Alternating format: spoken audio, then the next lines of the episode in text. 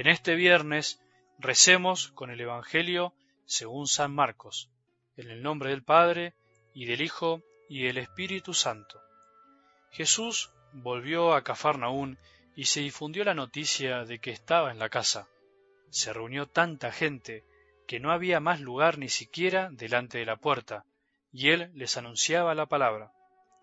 Le trajeron entonces a un paralítico, llevándolo entre cuatro hombres y como no podían acercarlo a él a causa de la multitud, levantaron el techo sobre el lugar donde Jesús estaba, y haciendo un agujero, descolgaron la camilla con el paralítico. Al ver la fe de esos hombres, Jesús dijo al paralítico, Hijo, tus pecados te son perdonados. Unos escribas que estaban sentados allí pensaban en su interior, ¿qué está diciendo este hombre? Está blasfemando. ¿Quién puede perdonar los pecados si no solo Dios? Jesús, advirtiendo enseguida que pensaban así, les dijo, ¿qué están pensando? ¿Qué es más fácil decir al paralítico, tus pecados te son perdonados? ¿O levántate, toma tu camilla y camina? Para que ustedes sepan que el Hijo del Hombre tiene sobre la tierra el poder de perdonar los pecados, dijo al paralítico, yo te lo mando, levántate, toma tu camilla y vete a tu casa. Él se levantó enseguida, tomó su camilla y salió a la vista de todos. La gente quedó asombrada y glorificaba a Dios diciendo, Nunca hemos visto nada igual. Palabra del Señor.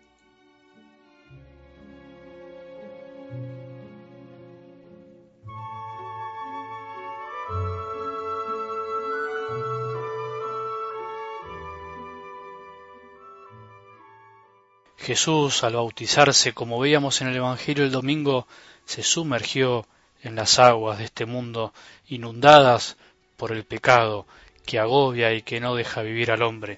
Por eso al sumergirse nos regaló la nueva vida de los hijos de Dios, la que nos permite dejar que a nosotros nos invada la gracia, lo sobrenatural, ese mundo invisible que nos circunda y que todo lo invade, todo lo penetra, todo lo transforma, todo lo quiere cambiar. Ese es el mensaje que estuvimos repasando esta semana, poder cambiar movidos por la gracia y por la fe que nos abre el panorama. El que tiene fe puede ver cosas que los otros no ven. Como me decía Daniel, ese hombre que se convirtió hace poquito, estaba maravillado por todo lo que veía. El mundo era igual, sin embargo, él veía todo distinto, él veía cosas que antes no veía. ¿No te pasó eso alguna vez? Sigamos en este camino de poder cambiar para creer y seguir creyendo para poder cambiar. Me animo a decir que la iglesia es como algo del Evangelio de hoy. Es una casa común. Jesús dentro de la casa anunciando su palabra, un mensaje de vida que quiere asombrar, que quiere ser novedoso, que quiere dar vida, mucha gente reunida para escuchar y mucha gente también herida para sanar. La humildad que debemos tener todos nos debería llevar a pensar que todos andamos o anduvimos en camilla alguna vez, camilleros o llevados en camilla, paralíticos o por lo menos algún día nos tocará. Si no andamos en camilla estamos rengueando por ahí o estamos rengueando llevando a otros, si no andamos rengueando alguien se está jugando por nosotros y nos está llevando en camilla hacia Él. La cuestión es que todos vamos a estar con Jesús. Ese es el destino de nuestra vida, ir a sus pies. Qué lindo que es pensar que alguien se está jugando por nosotros, llevándonos a Jesús. Queremos estar con Él, cueste lo que cueste. Ojalá que nos brote este sentimiento hoy, entrando por cualquier lugar, por el techo, por la ventana de la iglesia, no importa. Lo importante es llegar a sus pies. Para eso vino Jesús, para que podamos encontrarnos con Él, para enseñarnos a encontrarnos con todos los que lo buscan y encontrarse con los que lo buscan con sinceridad. Pensemos cómo alguien se las ingenió para meternos por el techo de la iglesia alguna vez en nuestra vida y ponernos a los pies de Jesús. Por ahí vos te las ingeniaste por amor a alguien y por fe a llevar a los pies de Jesús a otro que andaba sin poder moverse por el dolor, por el egoísmo que paraliza, por la tristeza, por el miedo, por la soberbia que endurece el corazón y no deja amar, por la pereza que nos tira y no nos deja hacer nada, por la dejadez, por la bronca, por el odio, por el deseo de tener de todo para nada, por la vanidad, por la lujuria, por alguna adicción, por la pérdida del sentido de la vida. Si no lo hicimos nunca, pensemos, siempre hay algún herido por ahí en el camino. Rezá vos tu parte, no te lo pierdas.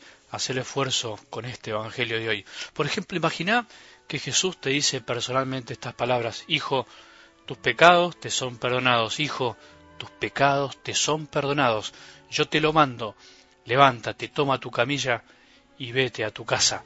Qué lindo, tenemos que volver a nuestra casa con la camilla cambiando, tenemos que levantarnos, tenemos que dejarnos perdonar. Jesús nos anima a dejar la camilla de la comodidad, donde por ahí nos quedamos haciéndonos las víctimas muchas veces para que otros nos lleven.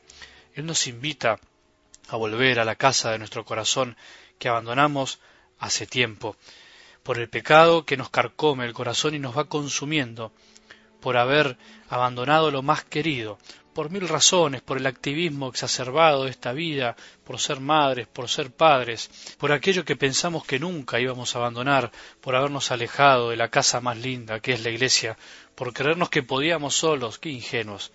Él nos los manda, Él nos perdona, Él te perdona, Él te pide que te levantes, Él nos quiere curar el corazón paralizado que a veces quiere dejar de latir por amor, por tener miedo. El perdón de Jesús moviliza y nos ayuda a cargar nosotros mismos con la camilla que antes nos llevaba por no poder caminar. Qué increíble, ¿no? Eso es volver a nacer, eso es la humildad, eso es querer cambiar, eso es tener fe. Que tengamos un buen día y que la bendición de Dios que es Padre misericordioso, Hijo y Espíritu Santo descienda sobre nuestros corazones y permanezca para siempre.